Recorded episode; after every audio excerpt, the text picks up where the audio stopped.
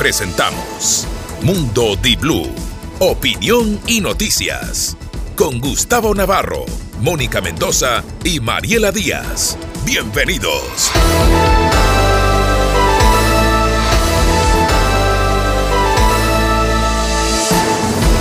6 de la mañana con 29 minutos, un minutito antes. Oiga, no, espérese hasta las 6 y media. No, no, no, no, porque al que madruga Dios le ayuda y porque se amanece más temprano, sí, sí, por madrugar sí amanece más temprano. Así dicen, ¿no? Claro que sí. Y hoy especialmente para aquellas personas que se vuelve prácticamente la antesala de feriado, mercados llenos, pero hay una particularidad.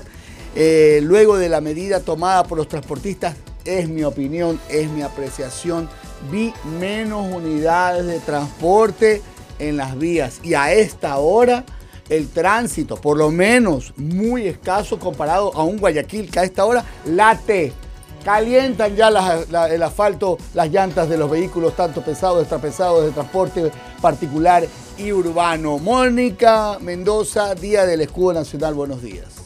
¿Qué tal, Gustavo? Buen día, Mariela, y a todo lo que nos escuchan. Así es, Gustavo, desde ayer ya se sintió la escasez de transporte en la mañana y en la tarde. Eh, los usuarios estaban en las paradas de buses, aunque los buses nunca paran en las paradas, sino más adelante o a media vía. Es verdad. Pero ya estaba buses que no, paran en las paradas. Por favor, no digan eso. Yo nunca he visto eso. Pues por favor. Usted vive en otro planeta, Mariela. y esta mañana también, mire, el usuario es el principal perjudicado de la medida, como lo decíamos ayer. Los usuarios no llegan a tiempo a su trabajo y le obligan. O sea, hoy ya sacaron los stickers de aumento a 40 centavos, pero entonces el usuario sube y el conductor le dice, no, son 10 centavos menos, en silencio. Y la gente está obligada a pagar para llegar a tiempo a su trabajo, para venir de Durán o ir a cualquier parte de la ciudad, Mariela. ¿Es así o no? El usuario siempre paga la peor parte. Usted, estaba ayer con los transportistas. Usted le está preguntando a una señora que conduce máximo 15 minutos a cualquier ruta que vaya. A su trabajo, no, Cinco, pues, a, la, Florida sí me tomo un poquito Usted no vive esa realidad. Pero cuando le toca audiencia. su oficina, tres minutos. Su casa, cinco. El trabajo, uno. Es verdad. Y, ayer estaba de acuerdo en, no va a dejar en, que, en que le suban, ¿no? Muy buenos días. La verdad, la verdad, termina siempre perjudicado al consumidor final en todo aspecto. Vámonos a cualquier problemática social, el que termina jodido es el consumidor final y en este caso no es la excepción. Lamentablemente, ¿qué ha pasado con la alcaldía y con la ATM? ¿Se han reunido? han llegado a un acuerdo. solamente la ATM y su pronunciamiento. Está muy bien que hayan de una cortado de raíz esa alza indebida de 40 centavos. Pero de ahí para adelante, Gustavo y Mónica, ¿qué ha pasado? ¿Se han reunido? Han dicho que van a hacer el informe de que tanto hemos hablado que en la época de Jaime Nebot no se ha hecho. Cinco años tienen reclamando los transportistas. Entonces, díganme ustedes, ¿también no es justo el reclamo de los transportistas? Ahora, no son santos de mi devoción. Yo concuerdo con ustedes. Pero si vengo reclamando algo cinco años, sí, el que, el que sabemos viene reclamando diez años su sueldo Mariela, pero hay... Cinco años. ¿Usted cree que no tienen justo, es justo el reclamo? Esto sí, pero no de forma arbitraria. Debe haber un estudio técnico, deben presentar un plan. Estas son las mejoras. Y hay una encuesta que incluso ha hecho el municipio donde dice el plan de movilidad urbana sostenible del Cantón Guayaquil determinó a través de una encuesta que hasta el 72% de los usuarios están dispuestos a pagar una tarifa mayor del transporte público por mejoras en el servicio como aire acondicionado o mejorar las frecuencias o que los buses no le echen esto no se puede hacer con una encuesta en Twitter por no favor. no no es un estudio es un estudio eso no es un estudio porque al final tú sabes Mónica que yo te digo oye Gustavo si te doy un poquito más tú me eh, no van a ver ¿Cuál la es la muestra de la encuesta? Ahí, no, estoy, yo, estoy yo citando al portal Primicias que publica uh. hoy un info, un plan de movilidad del municipio. No creo mucho que se O sea, las, la gente está de usted está de acuerdo en pagar más si le mejoran el servicio o no? Sí, siempre. por eso. Pero no lo han mejorado. pero entonces no, no, ¿tú necesitas una encuesta para eso? No, Ay, por favor. Es parte del plan de movilidad. Lo que ahora falta es que la autoridad se siente a dialogar con los transportistas, que ya viene de hace tiempo cambiamos de administración, la señora Viteri dejó el problema al actual y desde mayo están conversando. Entonces la autoridad de tránsito, el municipio, se tiene que sentar con los transportistas. Y si ya se sentaron. Pero no llegar a estas medidas. Pero escuche un ratito, entonces usted no escuchó ayer al señor Sarmiento cuando dijo que ya la reunión ya se dio, sino que se hizo con las anteriores autoridades. Por eso. no sirve de nada. Aguántese. Ahí, ahí, ahí frene, stop, Eso era una reunión oficial. Sí. Y eso era parte del periodo de transición que lamentablemente fue fallido, pero no me digan que se desapareció. Que debería haber retomado. Y yo le pregunto al señor dirigente que le dijo mentirosos ayer a los dirigentes de, a las personas, a los personeros de ATM.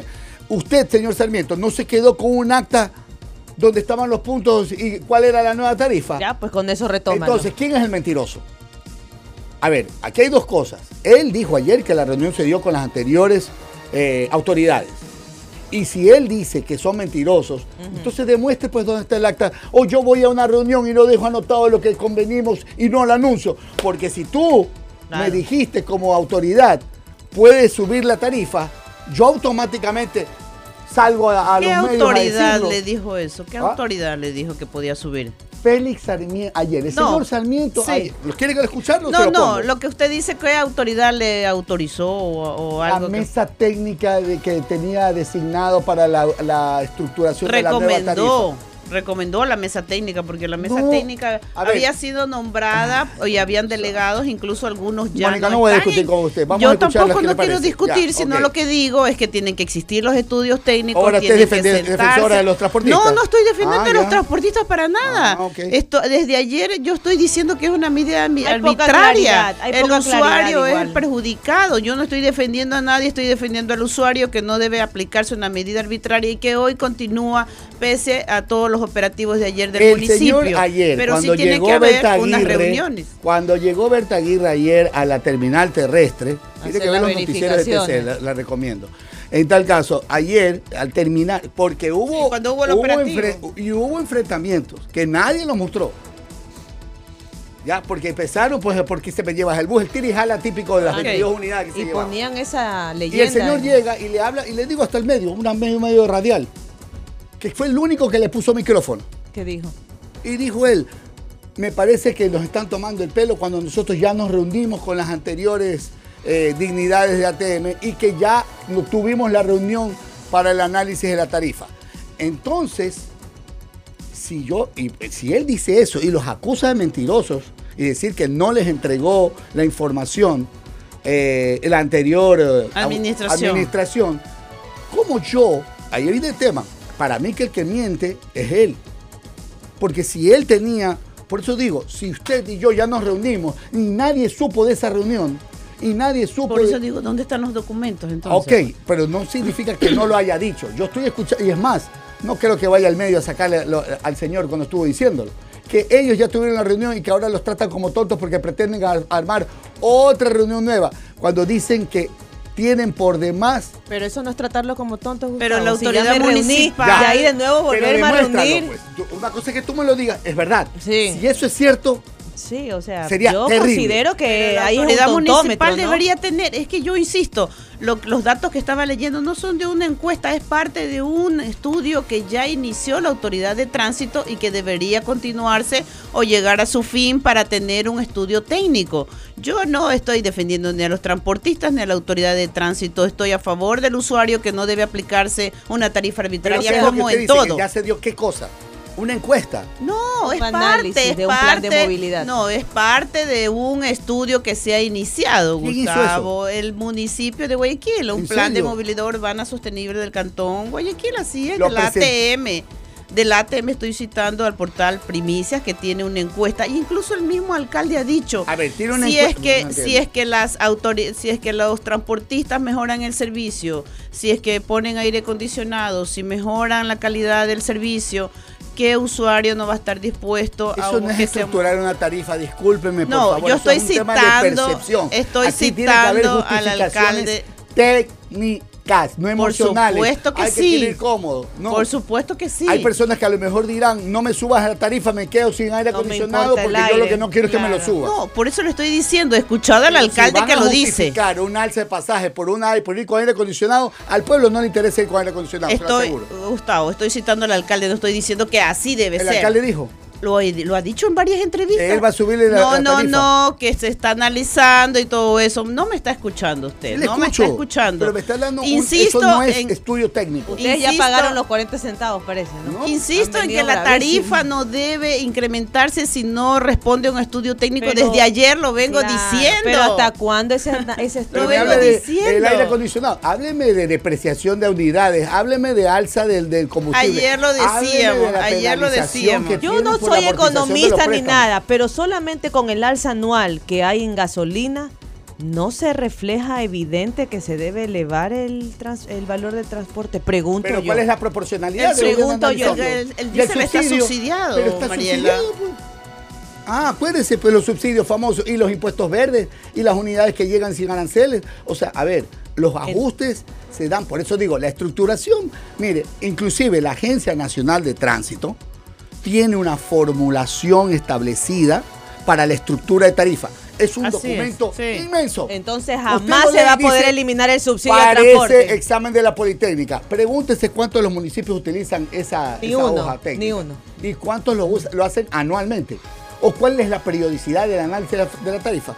Ni uno. Política tarifa política. lo dije ayer, es una tarifa política como muchos, la tarifa del gas, el, el gas, el, combustible subsidiado, todo está subsidiado, no incrementan por no tener una protesta ciudadana, pero en este caso tampoco se puede justificar un incremento arbitrario, como ya lo decíamos ayer, y me mantengo. es lo mismo El servicio y la calidad de los buses debe mejorar. no podemos tener chimeneas andantes. Arbitrariamente, yo digo, claro, me estás afectando con la movilidad. Aquí los vecinos de Norte que han dicho que los hemos, que yo los he eh, mencionado de manera negativa. Le digo, no, Ustedes tienen todo su derecho a tener seguridad, a que no les roben, a que no haya drogaditos en los parques. Relajo, Pero ustedes, ¿no? Por, por evitar un delito, cometan una contravención al romper la vía pública y poner rejas y, impedir la libre circulación. Gustavo, tú levantas tu voz, mucha gente lo hace, pero quien se supone debe hacerlo no lo hace. Ya, entonces. Que es la alcaldía, ahí está. Qué lindo ¿Qué pasa? ¿Día qué día es hoy? Este, el día de tu día. No, es el día también Día Mundial del Arroz. Y el día, del escudo. Y el escudo también. ¿Sabe usted? ¿Recuerda todos los. Hay un cóndor. Que representa la majestuosidad de los Andes. La altivez de, la, de los Andes. El chimborazo. Hay dos dos, ¿cómo se llama? Esa era una de las preguntas para dos los, plantitas. para los candidatos. Dos laureles, dos laureles, ya. Ajá, las, las armas. El chimborazo que obviamente eso es lo, primero que a uno le enseñan. La cuenca del río Daule, el Daule que se ve desde lejos con una forma así como... Y todos los colores. Bueno, en tal caso, eso es No, me haga ese examen que yo no estoy para contralor. exacto. decirle, por favor, ¿ah? Y también, desde el 2004, la Asamblea General de las Naciones Unidas decidió declarar hoy 31 de octubre como el Día Internacional del Arroz, nuestra gramínea insigne. ¿Hoy cómo entonces?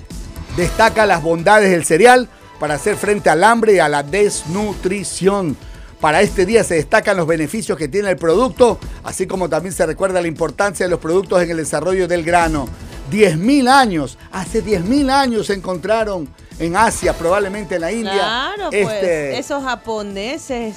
Los hindúes. de, del desayuno. Bueno. Dios mío, oiga, cuando me fui a Japón me tocó desayunar, me tocaba desayunar ya sopa y arroz en el desayuno. Olvídese ese viaje hoy. Hoy se recuerdan 123 años desde que el Congreso del Ecuador adoptó el escudo nacional. El 7 de noviembre de 1900 se logró la implementación presidencial del general Eloy Alfaro. Días después, el 5 de diciembre, el decreto se publicó en el registro oficial. 31 de octubre, 123 años de tener un escudo. Oiga, 6 y 43 y eh, le hemos dado a las noticias y sin titular. Vámonos a los titulares. Que es Halloween igual. Titulares. 22 buses fueron suspendidos por la Agencia de Tránsito y Movilidad ATM, que los sancionó por cobrar 40 centavos. La deliberada medida de incrementar en 10 centavos el pasaje en buses urbanos trajo consecuencias. Y para que se asuste porque estamos Halloween, Marcelo Jaramillo, gerente de la empresa eléctrica de Quito, textualmente dijo, el gobierno no tiene culpa de los apagones. Dice que los recursos públicos no alcanzaron para impedir los apagones. Todo fue culpa del Family Day. Así, así dice, y hoy muy titular, eh, yo diría un titular bastante complicado Hartasco colectivo por la nula y heredada planificación vial de San Borondón. Ah, el Family Day de... Diario Expreso dice que una serie de reportajes las quejas por la mala planificación vial y el desaprovechamiento de los espacios se evidenciaron cuando este fin de semana, el que pasó, se desarrolló en el Parque Histórico el Family Day, que desató desorden que desencadenó en calles con falta de control y una serie de críticas. Ningún agente de tránsito y todo lo que significó el Family Day. Colegio por allá. Y la despenalización de la eutanasia se analiza en la Corte Constitucional. La Corte admitió a trámite la demanda de una mujer que pide la muerte asistida por una enfermedad crónica. Este caso abre paso a que la Corte Constitucional analice la despenalización de la eutanasia en este país, según se hizo público el 30 de octubre del 2023. Paula Roldán, una mujer de 42 años que dice que su enfermedad le causa dolor, que la mantiene postrada y que ya no le permite, según ella, tener una vida digna. El español ya es la segunda lengua materna del planeta, con 500 millones de personas. Un informe señala que el número de hispanohablantes seguirá creciendo en las próximas cinco décadas. Hablemos español. Petroecuador resucita contratos de venta anticipada de crudo. La empresa estatal Petroecuador colocará 11,1 millones de barriles de petróleo para venta spot, con posibilidad de pago anticipado. La apertura de ofertas será el 9 de noviembre. Estaba calladito Petroecuador, ¿no? El equipo de transición del presidente electo Daniel Loboa mantuvo reuniones en Quito. Ayer lunes 30 la cita de trabajo giró en torno a la posesión de Novoa que con fecha tentativa es viernes 1 de diciembre. Y el caso por el asesinato del candidato presidencial Fernando Villavicencio avanza en el sistema judicial. La audiencia preparatoria de juicio fue convocada por el juez para el miércoles 29 de noviembre a las 9 horas 30 minutos. Se celebrará de manera presencial en las instalaciones de la Unidad Judicial Penal.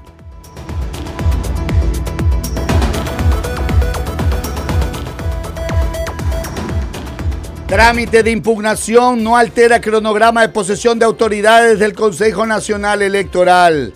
Pero a Daniel Novoa le faltan nombrar 16 ministros y 9 ah. secretarios de Estado.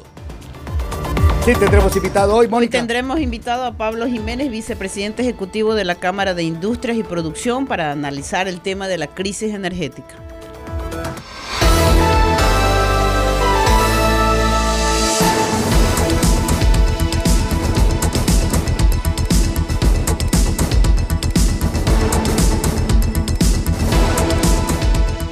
6 de la mañana con 46 minutos. Esto es Mundo de Blue. Buenos días. Bueno, los feriados de noviembre, tanto por el Día de los Difuntos como por los 203 años de independencia de Cuenca, son jornadas de descanso obligatorio que comenzarán el jueves y finalizarán el domingo. Nosotros estaremos hasta el jueves con nuestra emisión normal para darle las últimas noticias y de ahí los que se, el día viernes. Los que se enrumban para la playa nos pueden ir escuchando. Ok. Ahora, los bancos privados atenderán de manera presencial solo en las oficinas con horario diferido. La Asociación de Bancos Privados del Ecuador recomendó a los clientes consultar en los canales oficiales de las entidades bancarias la dirección de las agencias habilitadas con horario diferido. Son 4.870 cajeros automáticos distribuidos en todo el país que estarán habilitados y 38.963 corresponsales no bancarios en todos los cantones como por ejemplo las tiendas, bazares, farmacias, supermercados y otros pequeños comercios. Y la banca digital, sí, pues no. Bueno, ahora, ¿cuál es el, horario que usted tendrá? La banca en Cuenca va a, atender normal, dicen ellos. Mire, usted es parte de, su feriado. Jueves y viernes. Ajá. Pues mira tú. Interesante. Y el IVA, el, IVA también reducido al 8%. a propósito, En estos días de feriado. El Ministerio de Turismo anunció la reducción del IVA al 8% durante el feriado. Es decir, la medida estará vigente del 2 de noviembre al 5 de noviembre. Ahora, lo que no sabemos si en feriado per se va a existir los razonamientos de luz. Todavía todavía no se ha dicho nada al respecto. Es que por eso es que tenían que haberlo hecho con tiempo, pero no Aquí que se hace Dijeron que el miércoles recién, el miércoles y se iba a conocer el, calendario para, los para nuestro Porque yo creo que ya deben estar inteligenciados ellos. La industria que trabaja 24/7 tiene debe tener ya un horario Sobre todo este feriado es uno de los más importantes para el sector más largo, turístico, entonces aprovechan eh, al 100% este tema. Mira que la reducción del IVA es un tema importante para captar también eh, a los consumidores y se acerquen eh, de otra de otra manera, vean el consumo que normalmente te cuesta 12%, te lo reducen a 8%. Me parece una excelente medida. Dos, personas, a ver, dos millones y medio de personas que dependen de las actividades turísticas, 500 mil familias promedio. Yo no creo que corten a los... A ver, con este gobierno, con el ingeniero, con el ingeniero ministro de Minas, que después que me dijo, así es la vida, de respuesta. yo no creo, nada puede pasar, todo puede pasar. Tiene otra nueva Pero del ventilador a los aires acondicionados. Ah, pero quiere escucharlo. es que, yo pensaba que era mentira. Yo creo, yo creo que pueden tener un poquito de sentimentalismo y pueden al ecuatoriano no, que, no quererlo golpear más en el piso y decidir no hacer los racionamientos en feriado porque es época importante para, para el, sector, turístico. y el sector empresarial pedía el cronograma con tiempo, que lo presenten el día lunes para planificar toda la semana, para programar su viaje y toda la atención. Escúchelo, escúchelo. Una más del ministro Santos. Pero usted, ¿por qué es así? Indignante Una más del ministro Santos. Escúchelo porque parecería mentira. Primero había dicho que así es la vida, que aguante, la vida aguante nomás. A veces buena, a veces... A veces negra, a veces color rosa. Cantante se cree. Ya, ok. Y después dijo también otra más, dijo, ¿no? A ver. Así es la vida, que éramos como el COVID, que el racionamiento ah, eléctrico. Sí, así esa comparación. Son cosas del COVID. Dios mío. Ahora, esta nueva del ministro Santos. Anótesela para, para que la ponga en el libro, Presi. A ver.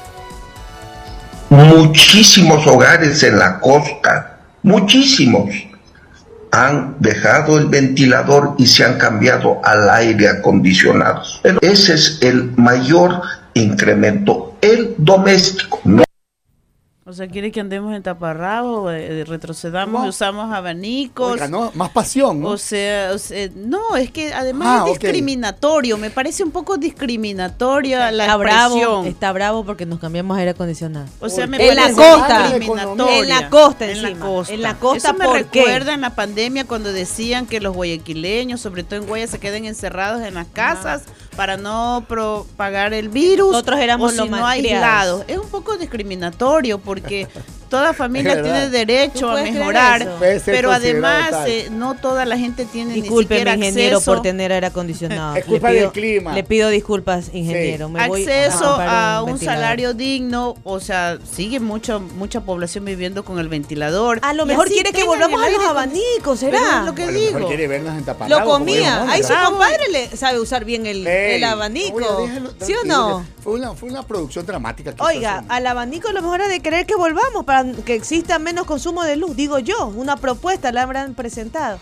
Esto es, esto es lo que da realmente indignación, ¿no? La otra declaración también que, que sí resultó cierta es la del presidente Lazo, que también dice que el incremento se debe a la reactivación económica porque se creía que había sido alterada con inteligencia artificial o Es que yo no lo veo a decirlo, es, que no lo veo la, no veo la toma en que él habla diciendo eso. No, pero te toca creerlo, Gustavo, ya. Es que ya te toca creerlo. Ha sido verdad. Ha sido verdad. buscar si ha sido verdad. No, no, déjeme, vamos a escucharlo, porque la verdad es que ese tipo de cosas uno dice, ¿y dónde están los asesores? Y Sebastián Corral es el asesor, ¿no? No hay asesores, pues Gustavo. Hace tiempo no hay asesores ahí. Hace tiempo no hay asesores. O él dice lo que le da la no Hay quien lo comande, no, hay quien, no hay quien le diga lo que no debe de decir, el decoro de las palabras. Ya los apagones se deben en parte al bienestar de los ecuatorianos, de los hogares ecuatorianos. O sea, imagínate. O sea, encima no le entiendo, ¿no? los apagones se deben al bienestar de los hogares ecuatorianos. Económica esa no lo entiendo. Asumo que el apagón es la consecuencia y la causa del bienestar, ¿no? Escuchemos al presidente cuando dijo. A ver, vamos. Ahí está. La realidad es que el fantasma de los apagones aparece por dos motivos. Reducción del nivel de, de agua en las centrales hidroeléctricas del país y el incremento de la demanda de energía eléctrica de un 17% producto de, un, de una reactivación económica y de un bienestar de los hogares ecuatorianos. Ya, dijo por lo menos de un bienestar. A ver, él, mira, primero Estoy tratando de entender. Sí, no lo quiero polemizar tanto esta frase, ¿no? Pero primero que el bienestar en las familias ecuatorianas no es que existe al 100% porque hay gente que vive en caóticas circunstancias. Parece que no conoce su país. El calor es reactivación. Ya, entonces el bienestar de las familias ecuatorianas es de un sector en sí que tiene la posibilidad de prender, a, eh, prender el aire, perdón señor ministro, ya voy a comprarme un ventilador, y de poder estar en una situación de más tranquilidad. pero la mayoría de los hogares no tienen pues bienestar económico, pues Gustavo. Pero, pero es que ahí viene la, la en este caso, el razonamiento de lo que significa tener un nuevo electrodoméstico que te genere bienestar. Que te genere bienestar en tu salud. Porque yo sí tengo una persona. Ya mismo no dice que, se enferma con el exceso de calor, pues. Una persona hipertensa, mayor, vulnerable. Sí. Puede estar dices, ¿sabes qué? A toda la familia, no nos vamos a gastar, no nos vamos a comer, vamos a comer arroz con atún. Eh, pasando tres días, cada tres días no vamos a comer carne, vamos a mantener una dieta distinta y vamos a pagar a crédito un aire acondicionado. Eso no es bienestar. Por eso te digo, sigue en su burbuja y nadie se la ha reventado. Ojalá que el juicio político se la reviente. Ese relajo, ya, ya, ya, uy, ya está pidiendo juicio Aunque tú no crees, es que, no, a ver, tú no crees que él debe ser analizado por todas estas circunstancias que ha pasado. Total. Él y sus ministerios y sus ministerios involucrados en cada rama pertinente. Yo creo que en las últimas semanas que le queda al presidente, tiene que gestionar las cosas que están pendientes. Decidir no publicar el libro de recuerdos, como era el libro de memorias y de sí, logros. Que usted le va a hacer el prólogo, ¿cierto?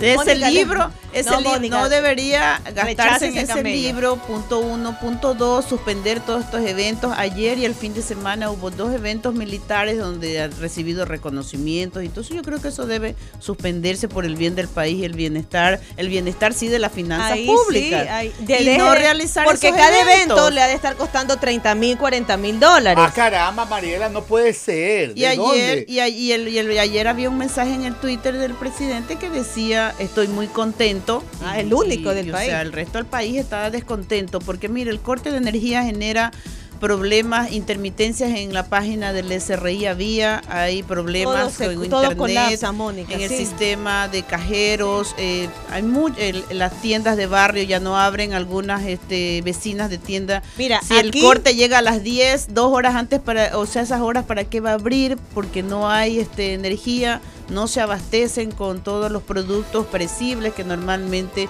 se abastecen a diario. Entonces muchos negocios de pequeña escala, de economía de barrio, están afectadas hasta las grandes empresas. A mí lo que me, preocupa también es el silencio del presidente electo Daniel Novoa.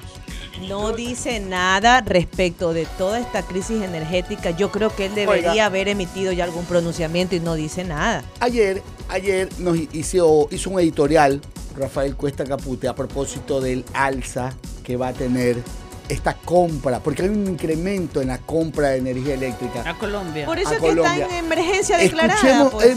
con toda la autorización del caso, que me dijo, me dijo, pon lo que quieras cuando digas lo que quieras y pon ahí porque tengo todos los... Escuchemos cuando él hace la narrativa del año 2009 a la fecha del problema energético del país.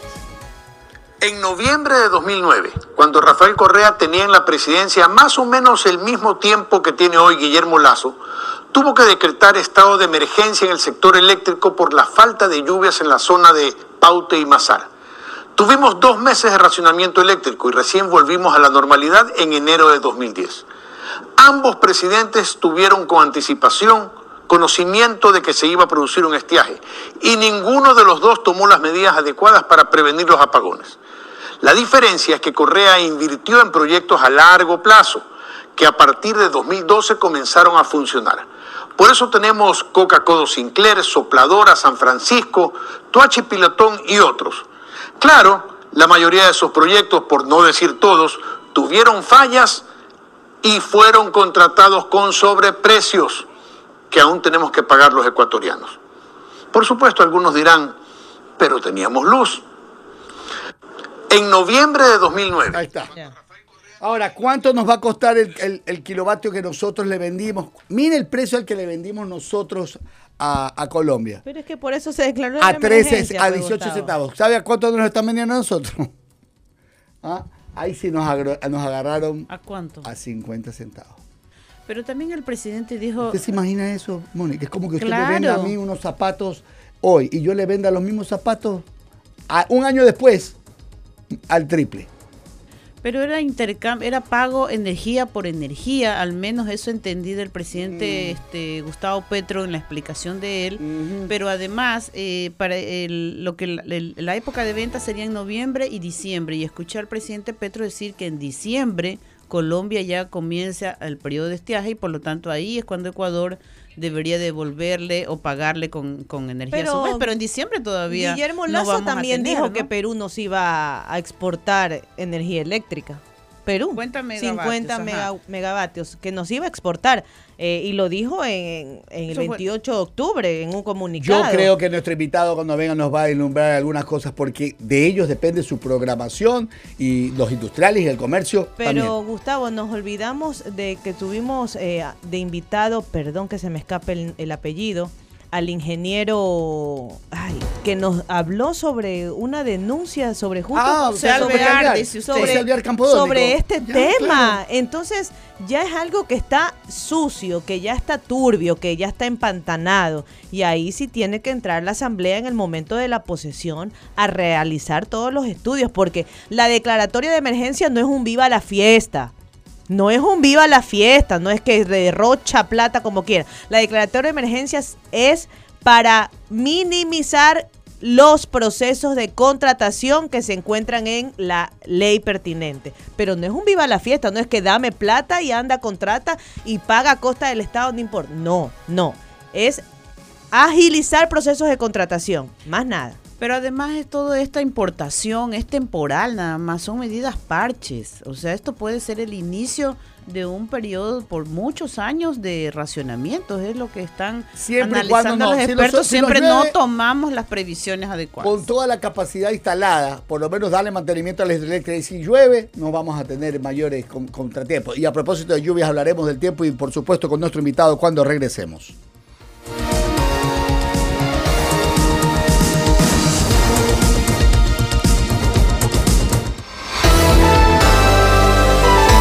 Mundo Di Blue, opinión y noticias. Se escucha en Loja 101.3.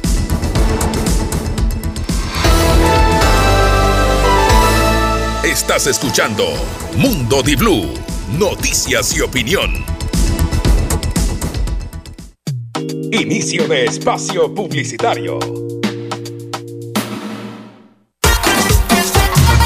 Gusta empezar mi día con gran potencia, rodando fuerte con alegría, sintiendo el viento, llegando a tiempo, voy con mi fuso por el camino. Con el poder que tiene su fuso, porque tiene un señor camión. Camiones fuso, camiones duros, para ser un verdadero duro necesitas fuso, un señor camión. Camiones fuso, camiones duros. Fuso, encuéntranos en Quito, Guayaquil, Cuenca y Ambato.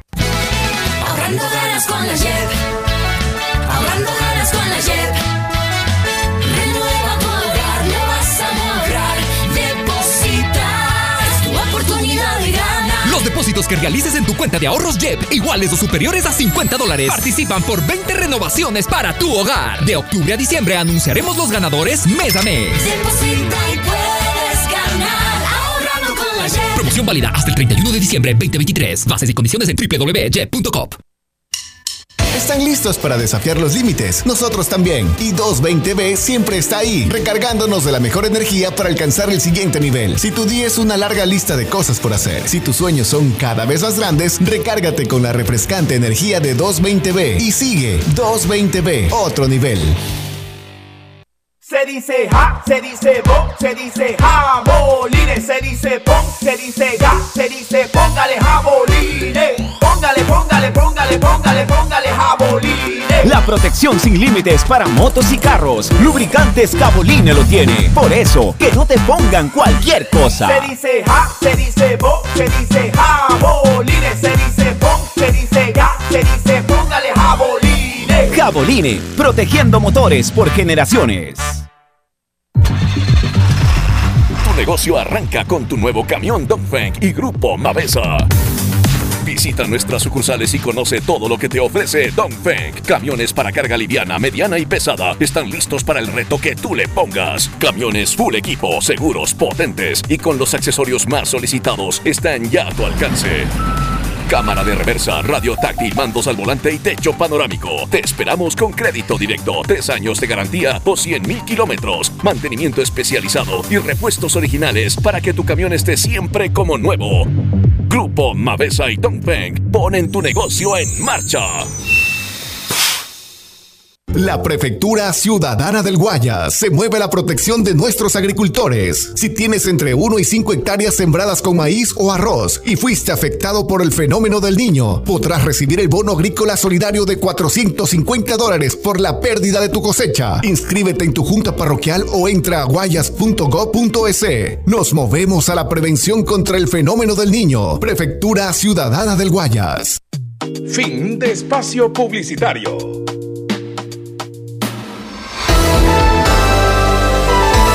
Mundo Di Blue, opinión y noticias. Se escucha en Babahoyo y Quevedo, 88.7.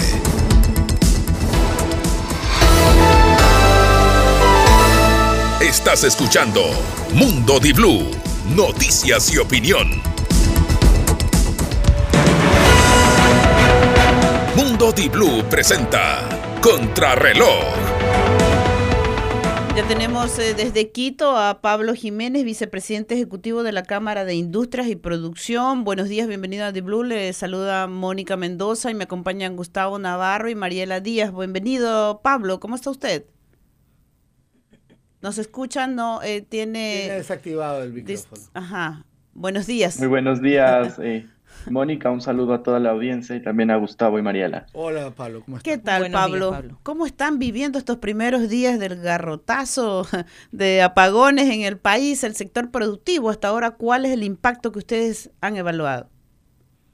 Bueno, creo que lo- el anuncio de los apagones eh, sorprendió a todos. eh, se dio de la noche a la mañana, si bien se había anunciado un eh, estiaje, ¿no es cierto?, a inicios de año que iba a ser bastante, bastante fuerte. Eh, luego se solicitaron algunas medidas para que este estiaje, o mejor dicho, para paliar la, la crisis eh, y evitar los apagones. eh, sin embargo, nos abocamos a que un día existe este anuncio que realmente tomó por sorpresa todo el sector eh, productivo. Los, los anuncios de corte se hicieron con unas pocas horas de anticipación, lo que impidió planificar los turnos del siguiente día. Y bueno, la realidad es que ahora tenemos estos, estos apagones eh, con unas graves afectaciones al sector productivo, al sector comercial. Eh, un análisis del sector comercial indica que por hora se vende aquí en el país 18 millones de, de dólares y esta es una medida que nos permite un poco extrapolar, ¿no es cierto?, cuál va a ser ese, ese impacto. Eh, los impactos son diferenciados, obviamente, por, por sector. Existen algunos sectores en los cuales prender sus máquinas toma mucho más, más tiempo, otros en los que por los horarios de corte, ¿no es cierto?, no se puede planificar eh, bien los turnos, otros que se han roto los, los turnos, es decir, se le afectó al primer turno y al segundo turno, entonces todas estas hacen, eh, todas estas variables suman, ¿no es cierto?, para tener el impacto que hoy, que hoy se tiene, que seguramente lo vamos eh, a vivir, ¿no es cierto?, a lo largo de noviembre y diciembre. Eh, El presidente de la República, Guillermo Lazo, anunció que el fin de semana se reunió con el sector productivo en Quito y en Guayaquil y que el sector iba a aportar eh, con 100 megavatios. ¿Qué tan real es esto? ¿Ya se concretó o no? Bueno, eh, esto es el pedido de, de presidencia. Tuvimos la cordial invitación del, del señor presidente para asistir a una reunión en la cual nos indicó cuál es la realidad del sector eléctrico, sus gestiones, eh, buenas gestiones por conseguir energía de Colombia y de Perú. Sin embargo, esto no es suficiente. Aún existe un déficit eléctrico y las medidas se encaminan a reducir este déficit eléctrico. Ahora, cómo lograr esta, esta reducción, ¿no es cierto? Existen dos medidas. La una es a través del ahorro, es decir, apagar las máquinas por cierto periodo de tiempo, y la otra es a través de autogeneración. Eh, las dos variables eh, son, son complejas para el hecho de, del ahorro energético. Estamos levantando un catastro, aún estamos a la espera de unos registros administrativos que tiene que enviarnos eh, las autoridades del sector eléctrico para ver cuál es el nivel de consumo de las empresas y empezar a consultar, ¿no es cierto?, cuáles son estos posibles, estas posibles reducciones que puedan darse y también estamos levantando cuáles son las capacidades de autogeneración. Eh, sin embargo, estas capacidades son bastante eh, limitadas por el momento y otro de los inconvenientes que existe es que el sector industrial eh, paga precio internacional y muchos de los meses paga incluso precio superior al precio internacional de combustible y esto hace muy onerosa la, la autogeneración en el sector eléctrico. Yo le diría que casi, casi inviable la autogeneración en el sector privado de energía eléctrica. ¿Cuánto es en estos momentos la tarifa eh, que están pagando entonces por el combustible? Bueno, el, el combustible, ¿no es cierto? El diésel, el diésel industrial eh, tiene un precio de aproximado de 3 dólares 13, 3 dólares 30, va variando. Eh, y lo que se pide es acceder únicamente para generación eléctrica y para poder aportar a la reducción del déficit eléctrico, se está pidiendo que las empresas eh, puedan tener acceso a ese diésel eléctrico. Pero y entonces, ¿a cuánto ustedes hicieron un pedido también al gobierno que permita a las empresas comprar ese diésel con otra tarifa? ¿Cuál sería la propuesta de ustedes ahí?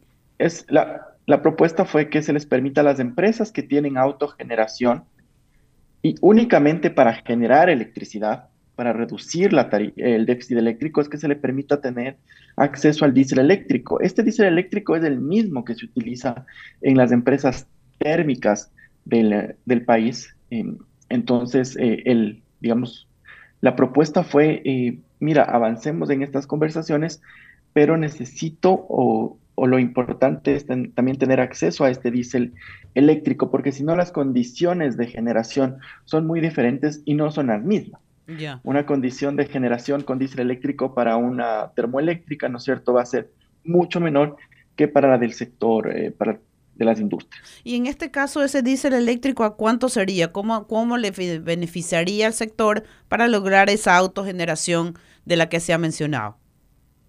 Más que beneficio al sector, ¿no es cierto? Es, es una tarifa que eh, tiene, por el momento está en, 90 centavos eh, de, de, dólar, pero más que beneficiar al sector, ¿no es cierto? Lo que va a hacer es le va a permitir la generación y la, autogeneración para poder disminuir la demanda en el sistema eléctrico nacional. Es decir, va a liberar esos megavatios para que el sistema eléctrico tenga menor presión. ¿Cuándo el sector privado va a estaría entonces en capacidad de autogeneración? Porque el presidente dijo el fin de semana que ustedes ya iban a aportar los 100 megavatios. Eh, estamos, en, conversaciones. Eh, nosotros, ese fue el pedido el sábado en la noche. Inmediatamente el domingo empezamos a ubicar a empresas. Existen algunas que han eh, ofrecido más que autogeneración, reducir su consumo.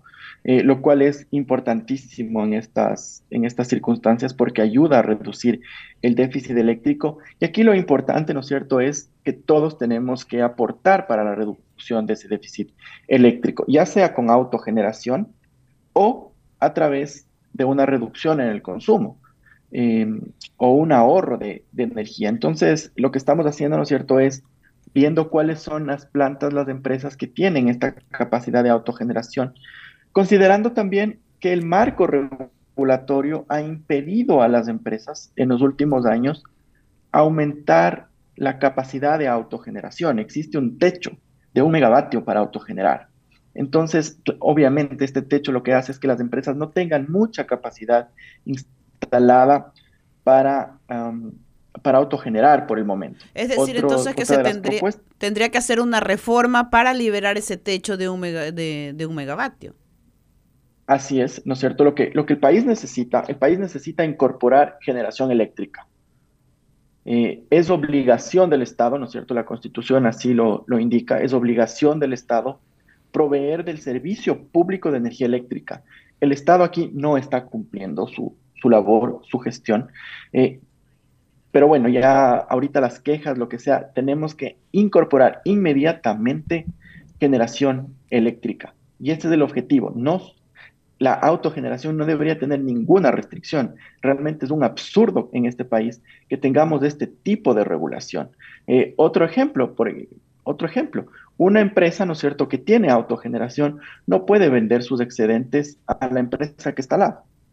Esto Pablo, una, una consulta. auto- Sí, una pregunta. Ya que en cierta, en cierta desproporción eh, el ministro Santos dijo que era producto de que pasaron de los ventiladores al, al aire acondicionado ciertos sectores por la cual hay un incremento del consumo. En ustedes, en las industrias y en, lo- y en la producción, ¿han, ¿cuál es el incremento que han ustedes eh, tenido post pandemia en el consumo de energía y cuánto de ello lo han subvencionado ustedes mismos? Más o menos, ¿tienen esas cifras? Claro, más, o sea, digamos aquí no hay una, una subvención, ¿no es cierto? El sector industrial no, no tiene lo han ustedes mismos generado, autogestión. Claro, es, es, es, es mínimo, ¿no es cierto? Y realmente el consumo, el consumo no solo se da en el sector industrial, sino se da en toda la economía. Y esto Ya, es muy pero normal. tienen ustedes cifras de su sector, de ustedes.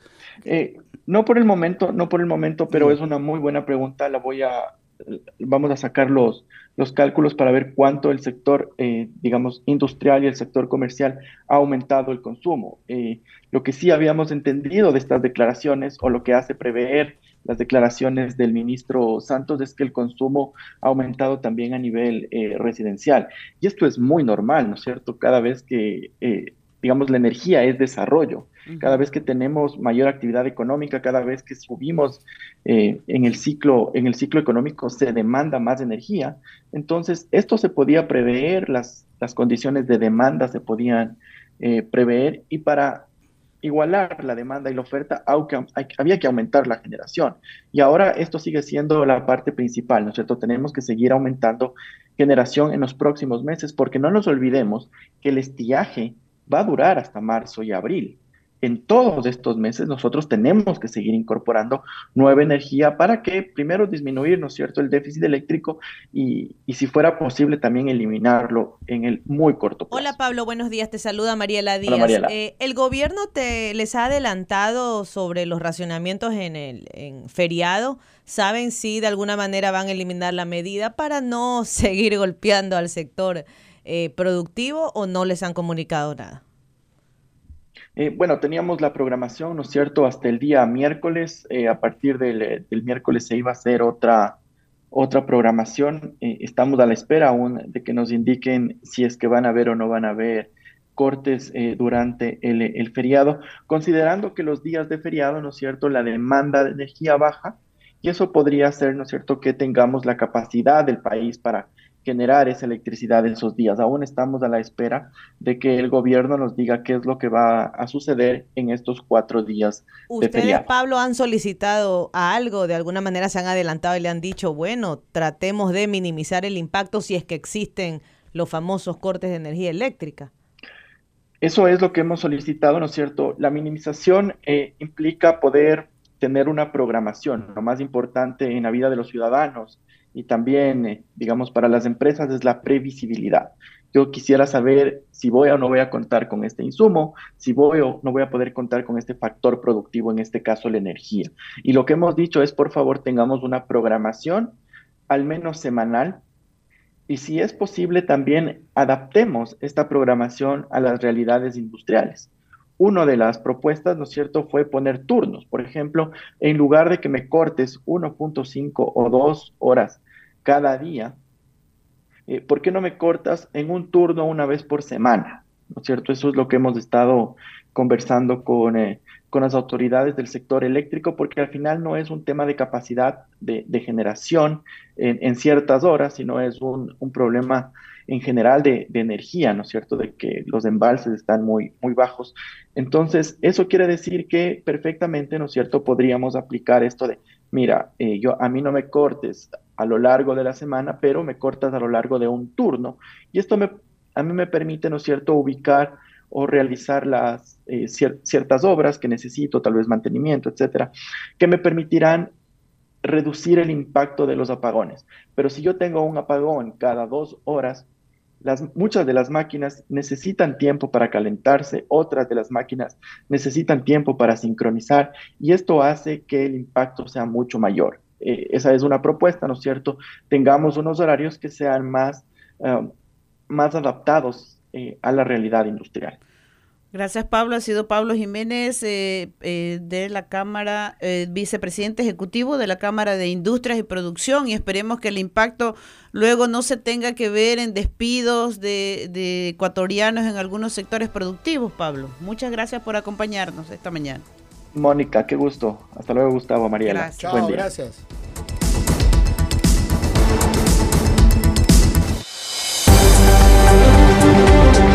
En Mundo Di Blue, internacionales. 7 de la mañana, 7 de la mañana con 19 minutos. Y atención, una victoria histórica para los trabajadores del sector automotriz en Estados Unidos en la Corte de Justicia. El fabricante de automóviles estadounidense General Motors ha llegado a un acuerdo provisional con el sindicato United Auto Workers, poniendo fin así a una huelga de seis semanas. El acuerdo incluye aumentos salariales sustanciales para los trabajadores. General Motors sigue de esta manera el ejemplo de Ford y Stellantis. Oiga, y Chile tiene nuevo proyecto de constitución sí, que toca migración y aborto. La nueva propuesta fue aprobada por el Consejo Constitucional de Chile. El texto constitucional será sometido a un plebiscito el 17 de diciembre del 2023. Las fuerzas de derecha en Chile aprobaron el 30 de octubre un nuevo proyecto para reemplazar a la impuesta por la dictadura de Augusto Pinochet, que en esencia preserva el mismo tono conservador y será sometido a plebiscito en diciembre.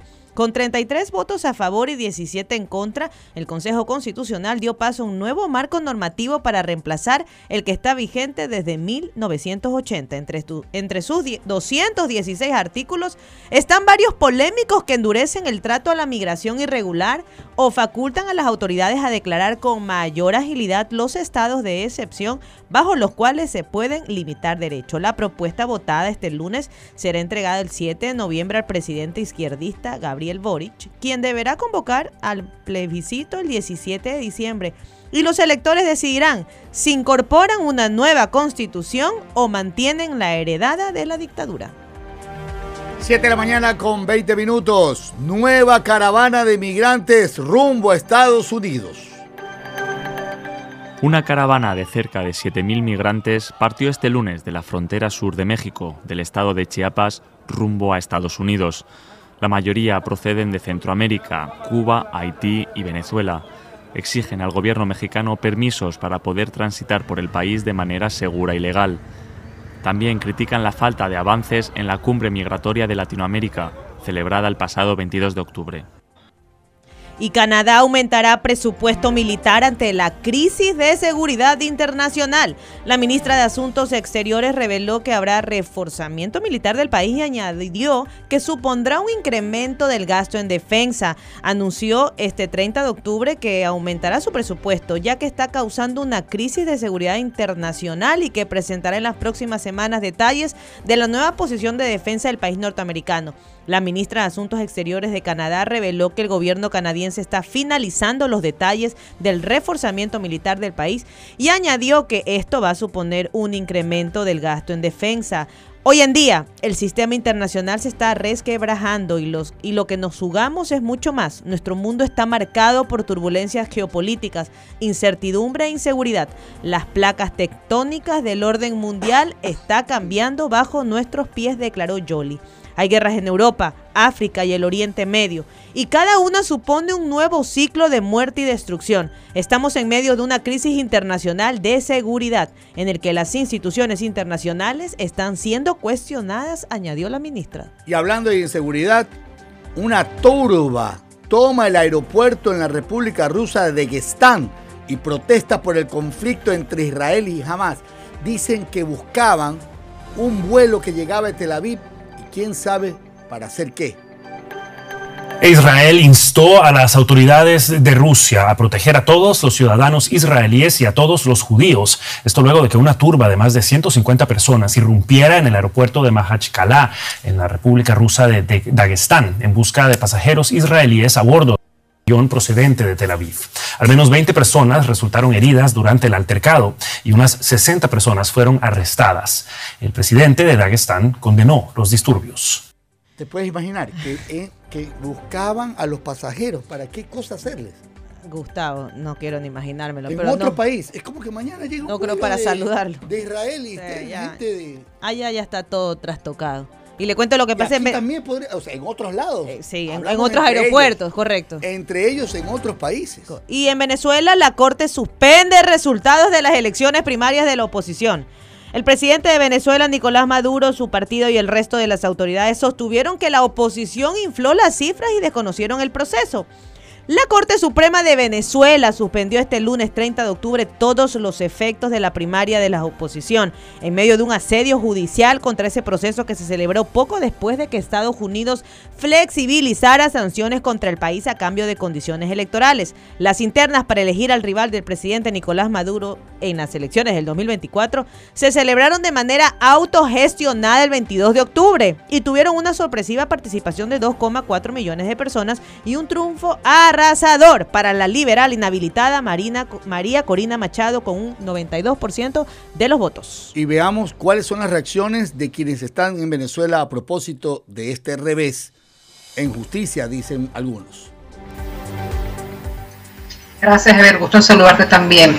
Si bien es cierto que el régimen de Nicolás Maduro firmó un acuerdo con la oposición en Barbados, en donde se comprometía a promover un proceso electoral libre, abierto y competitivo con veeduría internacional en el año 2024, también es cierto que los principales dirigentes del oficialismo venezolano han desmeritado desde todo punto de vista el proceso de primarias, así que es como un doble discurso ante la comunidad internacional, se dice una cosa, pero en la política interna, en la política real, el proceso es totalmente distinto, pues la primaria ha sido judicializada y ha sido introducido a una, una, una moción ante el Tribunal Supremo de Justicia que, bueno, intenta suspender los eh, resultados de la primaria, algo sumamente difícil porque cómo se desmerita la movilización de 2.5 millones de venezolanos y se desconoce el triunfo de Mario Corina Machado en un proceso privado y autogestionario, Javier. Oiga, la sala electoral del Tribunal Supremo de Justicia, obviamente de línea oficialista, admitió un recurso de amparo contra la primaria, introducido por el opositor disidente José Brito, diputado al Parlamento y tachado de colaboracionista. Se suspenden todos los efectos de las distintas fases del proceso electoral conducido por la Comisión Nacional de Primarias, señaló la sentencia publicada en la página web de la máxima corte del país. ¿Cómo se puede suspender algo cuyos efectos ya se verificaron? Dijo la AFP Ali Daniels, coordinador de la ONG Acceso a la Justicia. El objetivo principal y único era escoger un candidato que representa un conjunto de partidos y eso ya ocurrió.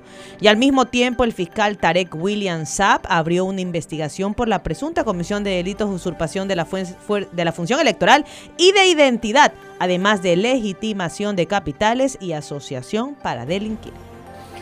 Y suben las protestas en Panamá. Los manifestantes piden declarar inconstitucional el contrato de la canadiense First Quantum Minerals. Es un contrato que afectaría al medio ambiente panameño. En Panamá, el Tribunal Electoral rechazó este lunes organizar una consulta popular el 17 de diciembre sobre la derogación de un polémico contrato minero con la canadiense First Quantum Minerals, alegando que no hay condiciones para organizarla. El presidente panameño Laurentino Cortizo propuso dicha consulta en un intento por desactivar las masivas protestas que paralizan el país desde hace 10 días. No obstante, su mensaje no logró tranquilizar a los manifestantes, que anunciaron que continuarán en las calles. Y eso deberíamos analizarlo con todos los desastres ambientales que parece que se nos podrían dar.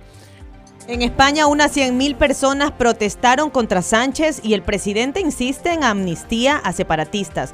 Unas 100.000 personas, según Vox y la delegación del gobierno, fueron ayer, fueron el domingo 29 de octubre hasta la madrileña Plaza de Colón para protestar contra el presidente Pedro Sánchez y la amnistía a independientes catalanes, prometiendo responder si la medida de gracia es aprobada. La manifestación convocada formalmente por la Fundación para la Defensa de la Nación Española bajo el lema Contra la amnistía y el golpe de Sánchez ha sido secundada por la cúpula de Vox con Abascal a la cabeza y diputados de la formación, además de por rostros conocidos de la política como Esperanza Aguirre a título personal, según ha explicado Juan Carlos Girauta, también por más de 60 asociaciones, incluidas NEOS, impulsada por el ex ministro Oiga. del Interior, Jaime Mayor Oreja. Y hablando de España, el español Luis Rubiales fue suspendido por tres años. La FIFA sancionó a Rubiales con tres años de suspensión. El castigo al expre- expresidente de la Federación Española de Fútbol por haber besado sin consentimiento a una jugadora le suspende de todas las actividades relacionadas con este deporte a nivel nacional e internacional. Tres años de FIFA. Ya estuvo, eh, Chao. bueno, la primera decisión de la FIFA, de la comisión disciplinaria, fue suspenderlo provisionalmente 90 días que se cumplían el 27 de noviembre aproximadamente. Resuelve antes la comisión disciplinaria y ya lo provisional lo hace definitivo a un plazo de tres años. Tres años. No solamente es por el beso no consentido, sino por todo el acoso posterior que recibió la jugadora de manos del expresidente que tiene que estar desde su casa. Es lo que dice la noticia de la- de- por el momento. Incidentes y ataques en varias alcaldías colombianas tras resultados de las regionales. Malos perdedores se gritan de unos a otros. Y continuamos en Colombia porque se registraron disturbios y ataques en varias alcaldías después de conocerse los resultados de las elecciones regionales de este domingo. En el departamento del Cauca y los municipios de Balboa, Argelia, Villarrica y Almaguer, las autoridades tuvieron que declarar un toque de queda. El presidente Gustavo Petro y su movimiento político sufrieron un fuerte revés. Ninguno de los candidatos respaldados por el mandatario logró la victoria en las principales ciudades del país como Bogotá, Medellín o Barranquilla. Alrededor de 39 millones de colombianos estaban llamados a las urnas para elegir gobernadores, alcaldes y otras autoridades locales. Imagínese usted. Oye, nosotros, ¿usted quisiera algún momento llegar a elegir gobernadores aquí y que se elimine La decisión por dedo, Ajá. porque son puestos políticos. Me gustaría. Pero acá lo que se ha debatido es si la figura de la, de la prefectura es necesaria o la figura del gobernador. O sea, hay una contraproducción provincial. a nivel provincial. O sea, ¿es necesaria o no las prefecturas? Recuerden que hace años se planteó, se estaba debatiendo si había que mantener o no las prefecturas. Algunos prefectos en funciones pusieron el grito al cielo Y no va a y ser. eso quedó ahí archivado. Pero yo sí creo que es necesario debatir sobre esos temas, sobre la estructura del Estado en, en el país y de los gobiernos autónomos. ¿Son necesarias o no algunas instancias? Incluso el gobernador, ¿qué funciones tiene? Y a veces hace las mismas funciones o no de la prefectura. La prefectura hace funciones que son de los municipios. Entonces, ¿hasta dónde llegan esas competencias y esas Bueno, una es la capacidades? ciudad, otra es la provincia. Debería condensarse, yo sí pienso, la goberna, el gobernador, el cargo de gobernador con el cargo de prefectura. No pueden haber dos autoridades para una misma lo- localidad territorial.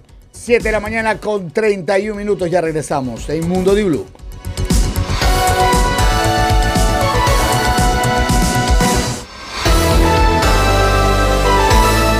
Mundo Di Blue, opinión y noticias. Se escucha en Guayas 88.9.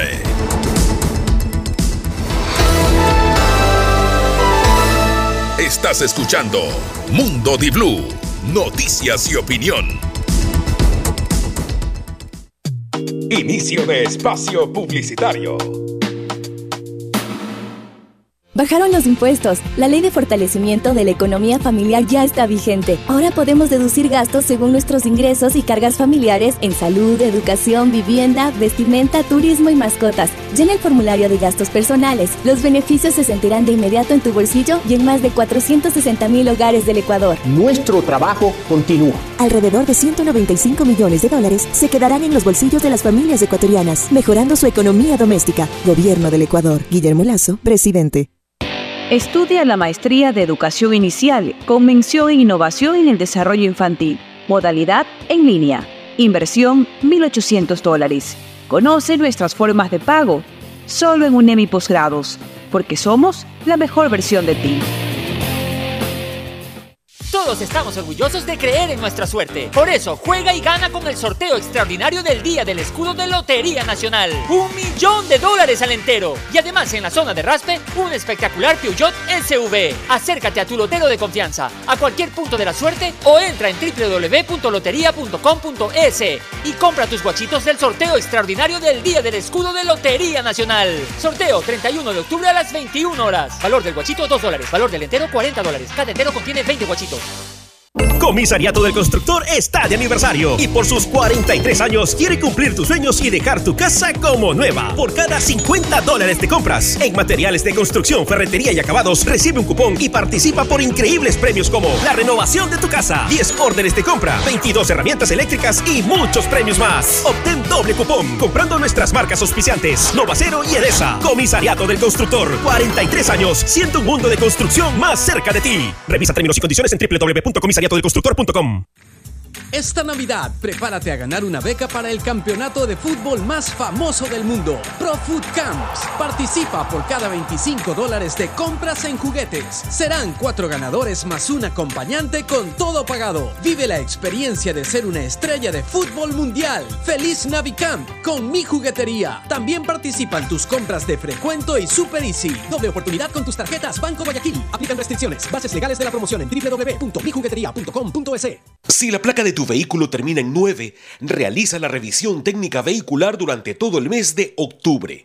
Paga la matrícula y separa un turno desde las 7 de la mañana para el centro de matriculación norte, el de la vía Adaule o en el sur. Los sábados se atiende de 7 a 13 horas. Realiza la revisión técnica vehicular. Hazlo con tiempo y cumple. La ATM trabaja por tu movilidad. número 0830. Elecciones anticipadas 2023 y consultas populares Yasuní y Chocó Andino. No dejes para mañana lo que puedes aprovechar hoy. Ven a la gran oportunidad Chevrolet y estrena tu Captiva Turbo con un increíble precio desde 23.999 dólares. O Colorado con bono de hasta 3.000 dólares o plan cero intereses. Visita tu concesionario y aprovecha la gran oportunidad Chevrolet. Aplican términos y condiciones. Fin de espacio publicitario.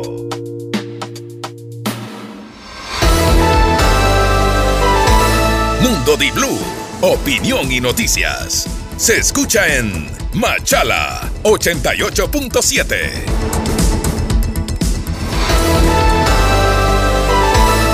Estás escuchando Mundo Di Blue, noticias y opinión.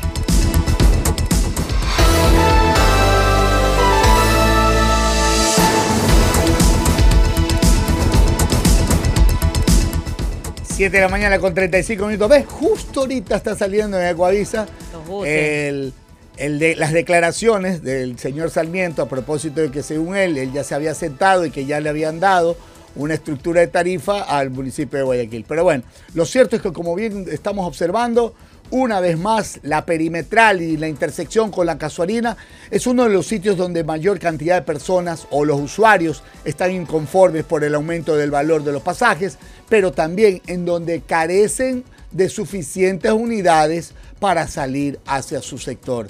Es algo que de alguna manera deberá en estos días eh, solucionarse. Yo creo que el feriado te puede ayudar a eso, pero más allá de la contingencia, los, los conductores de los buses que están detenidos quieren volver a trabajar. Quieren volver a trabajar. Pero ahí voy yo. ¿No crees que ayer esto deberían haber estado sentadas la mesa técnica de alcaldía, Sí, ATM, transportistas? sí, sí, sí, ¿Por qué se espera tanto ahora? Esa es mi, mi incertidumbre, o sea, ante actos de emergencias, emergentes, ¿cómo la autoridad no reacciona tan rápido y le dice, bueno, señores transportistas, vengan a conversar? Y yo insisto, si tengo cinco años pidiéndote ¿Será que me hagas un análisis, el alza de la tarifa? ¿será que qué? ¿Será que es inminente el alza de la tarifa? Es y que por eso lo- eso es lo que yo estoy Es que lo pensando. preocupante sería de que no haya un pronunciamiento, no haya una reunión con la autoridad y por la fuerza el, el usuario se ve obligado a pagar la tarifa aumentada porque necesita trasladarse. Y que un- sea oficial, y ¿no? claro. Eso es lamentable. Oiga, y, le cuento, le cuento algo, le puedo contar dígame, algo. Dígame si su amigo es el más puntuado y encima le subieron dos puntos más. Mi amigo, oiga. Mauricio Torres, su amigo, el mejor puntuado tras recalificación en el concurso de Contralor la comisión continuaba ayer instalada para conocer sobre la prueba de oposición que se había tomado. Buena gente, Mauricio. Sí, muy buena persona. La comisión ciudadana encargada del proceso de selección de la máxima autoridad de la Contraloría aceptó 14 pedidos de recalificación del concurso y negó 42 solicitudes por no haber justificado con fundamento los reclamos. En la reinstalación de la sesión extraordinaria 20 de ayer, la comisión dio lectura a los puntajes alcanzados por los 14 postulantes recalificados, luego de una revisión de los resultados preliminares. En este sentido, el aspirante con el máximo puntaje es Javier Mauricio Torres Maldonado, ingeniero comercial y abogado, a quien se le subió a 3,50 puntos, dando un total de 49. Sobre 50. Los siguientes, correcto. Los siguientes cinco mejores puntuados fueron José Valdivieso con 46, Alex Cedeño con 40,25, Darwin Seraquive con 39,75, Fernando Albán con 33,50 e Iván Ceballos con 33. En cambio, entre los 42 pedidos que no fueron aceptados para la recalificación estaban los de Juan Farconi Puig, diplomático en el gobierno de Rafael Correa, y Alejandra Vivanco Carrión, ex subcontralora en el periodo de Carlos Polit. Pero ella no fue la que renunció dos, meses, nomás, meses y se fue. Durante la sesión, el presidente de la comisión, Marco Chalco, explicó que la instancia ha seguido con la designación de la máxima autoridad de la Contraloría después de haber superado acciones de protección interpuestas que interrumpieron el proceso. Parece Barcelona. Habló de intimidaciones de algunos comisionados que tratan de distorsionar lo que sucede. Defendió que se ha actuado apegado en derecho. Continuando con el proceso de selección, pasada las 15 horas de ayer, se instaló la sesión 16, en la que se realiza la recalificación de la prueba de oposición de los candidatos. Hasta el cierre de la edición de Diario El Universo, donde estamos tomando la nota, la sesión continuaba con la intervención de técnicos que explicaban la seguridad que hubo en las pruebas. 190 aspirantes. Bueno, de ahí nos vamos a otra noticia cuando usted ya, quiera. Pero, pero lo que quedaba entonces es que. Están todavía siguen la con 49 sobre 50 y con la otra. Que no, lo, no le llega ya. Ya no llega. ¿Quién lo va Nadie a, a pasarlo, sí. sí. Nadie lo Las otras recalificaciones deben ser nomás para el consuelo. Que a veces queda eso, ¿no? Así es. Bueno, y. A ver, ya siga. Y en esta semana, en esta semana, o lo que te queda de ella, no es momento ya de que el señor presidente electo termine de nombrar 16 ministros y 9 secretarías, 6 de Estado y 3 adjuntas. Debería, o sea, pues, a la mitad de su, de su gabinete. Pero no debería haberlo tenido listo ya. Para mí ya. Sí. Mónica, si yo me voy a segunda vuelta electoral, ¿tú crees que ya no cuento yo con mi plan de gobierno totalmente ya por lo menos dibujado y simplemente para corroborar en ciertos puestos? Hay algunos silencios que se están manifestando como ya nerviosismo en ciertos sectores de opinión. Específicamente uno de ellos es que el señor presidente electo no haya dicho nada a propósito de estos, de este sistema, de este problema de los apagones y cómo su cartera de Estado hereda esto y cómo piensa solucionarlo. Lo digo que no ha dicho Era nada lo que decía al ayer. respecto. Ayer me Está refería mudo. al tema, debía haber este, hecho algún pronunciamiento porque además en campaña él se refirió al costo de la tarifa eléctrica que iba a, a reducirse, eh, fue uno de los temas que trató en el primer debate. Por eso me refería ayer y algunos sectores públicos están pidiendo un pronunciamiento al respecto, no que solucione porque todavía no asume el poder. Alguna gente ya quiere que con la varita mágica resuelva y venga, pero sí un pronunciamiento además delegar al ministro o algún encargado del sector de energía para que se siente al lado del señor Santos a ver qué es lo que está Nos haciendo este gobierno. Sí, porque ¿Qué por es lo último, que está haciendo? sí, pues, porque por último, mientras él salía del país, esto se estaba dando. Y es verdad, serían estos comunicados que, que de alguna forma deben de ser imprevistos, pero tener la capacidad para hacerlos lo más pronto posible. Eh, de acuerdo a lo que recibimos hasta el 26 de octubre, Novoa esta semana estará en Madrid. Ahí estará junto a inversionistas y empresarios y firmará un convenio con la Liga, la Liga Española, Ya, pues es para masificar práctica ya- deportiva y, y sobre el tema de los pandillas en países como El Salvador. Ahora, luego va a Estados Unidos a entrevistarse también con inversionistas, banca de inversión en Washington y en Nueva York sobre temas de organismos multilaterales. Pero su retorno está previsto para la segunda semana de noviembre.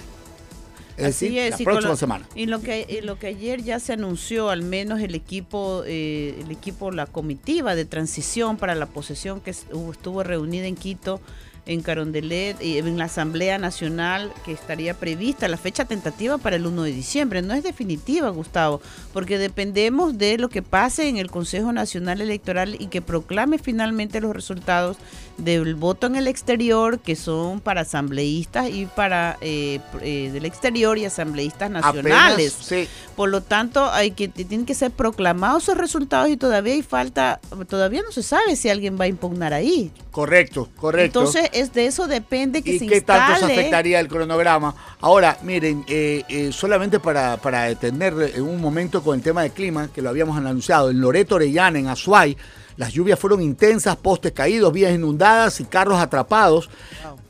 Así que hoy la gobernación de la Azuay, imagínense ustedes que en pleno feriado, donde el destino principal, creo yo, de la serranía se vuelve Cuenca, eh, eh, hay intensas lluvias y hay en varias provincias amazónicas problemas de vialidad. A ver, agricultura, relaciones exteriores, industrias, comercio exterior, inversiones y pesca, es lo que transporte y, obras comunicación. públicas y comunicación. Ok, ¿le queda pendiente? Este, Relaciones claves. exteriores, industrias y comercio. Cancillería ya tenemos relaciones exteriores. Ya, Ajá.